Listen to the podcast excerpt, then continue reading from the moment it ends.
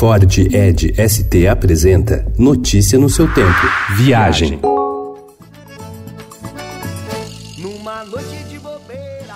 Natureza exuberante, atmosfera hippie, clima despojado e até motivações místicas. Engana-se quem pensa que só aventureiros podem acessar as belezas da Chapada Diamantina na Bahia.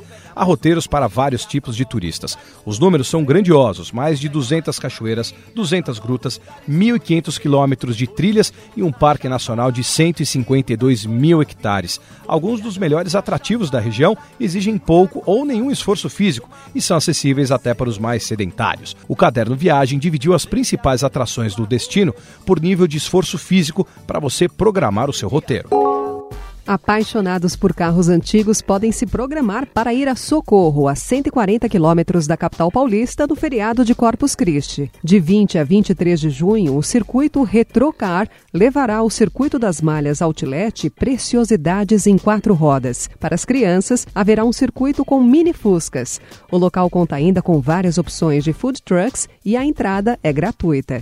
Mais informações no site circuitooutlet.com.br. Três dias de festa. Essa é a proposta do Noronha Weekend, que vai colocar a ilha para dançar ao som de funk da música eletrônica entre 6 e 8 de julho.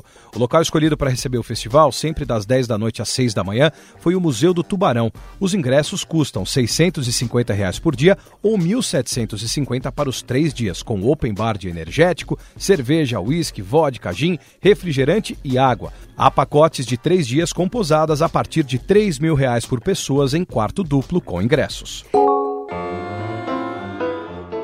Você sabia que 770 mil brasileiros desembarcaram em Buenos Aires em 2018? A informação é do órgão de turismo da cidade.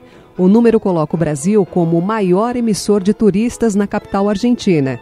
Para este ano, espera-se que o número cresça 40%. Notícia no seu tempo. É um oferecimento de Ford Edge ST, o SUV que coloca performance na sua rotina até na hora de você se informar.